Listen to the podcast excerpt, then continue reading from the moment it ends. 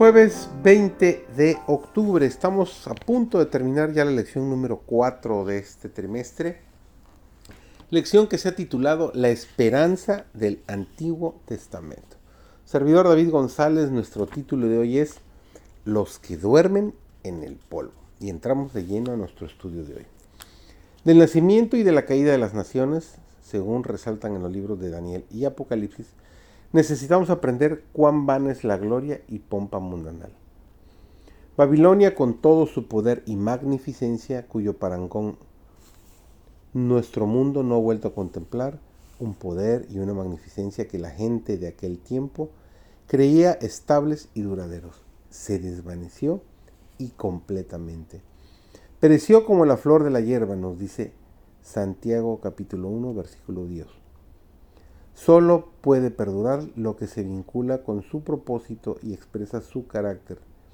Sus principios son lo único firme que conoce nuestro mundo. Un estudio cuidadoso de cómo se cumple el propósito de Dios en la historia de las naciones y en la revelación de las cosas venideras nos ayudará a estimar en su verdadero valor las cosas que se ven y las que no se ven, y a comprender cuál es el verdadero objeto de la vida considerando así las cosas de este tiempo a la luz de la eternidad, podremos, como Daniel y sus compañeros, vivir por lo que es verdaderamente noble y perdurable. Y al aprender en esta vida a reconocer los principios del reino de nuestro Señor y Salvador, el reino bienaventurado que ha de durar para siempre, podemos ser preparados para entrar con Él a poseerlo cuando Él mismo venga de bujardillas, de chozas, de calabozos, de patíbulos, de montañas y desiertos, de cuevas de la tierra y cavernas del mar. Cristo reunirá a sus hijos así. En la tierra han sido destituidos, afligidos y atormentados. Millones han descendido a la tumba cargados de infamia por haber rehusado rendirse a las engañosas pretensiones de Satanás.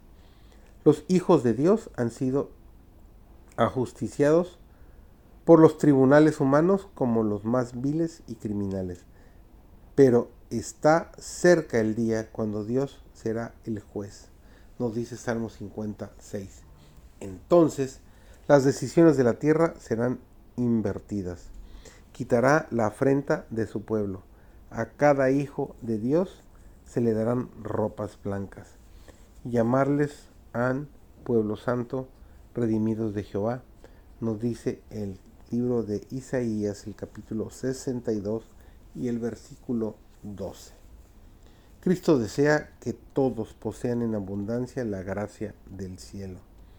Quiere que usted tenga gozo y que su propio gozo alcance la plenitud.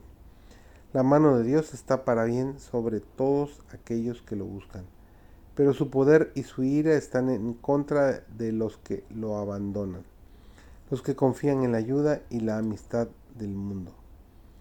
Los hijos de Dios sabrán quién es su ayudador, sabrán en quién pueden confiar sin duda alguna, y con la ayuda de Cristo pueden tener sin ninguna presunción una santa confianza.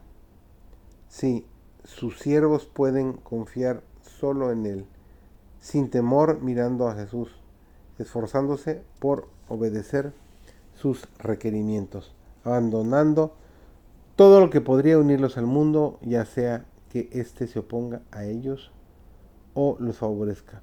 Su éxito procede de Dios y no fracasarán porque no disponen ni de la riqueza ni de la influencia de los impíos. El Señor te acompañe.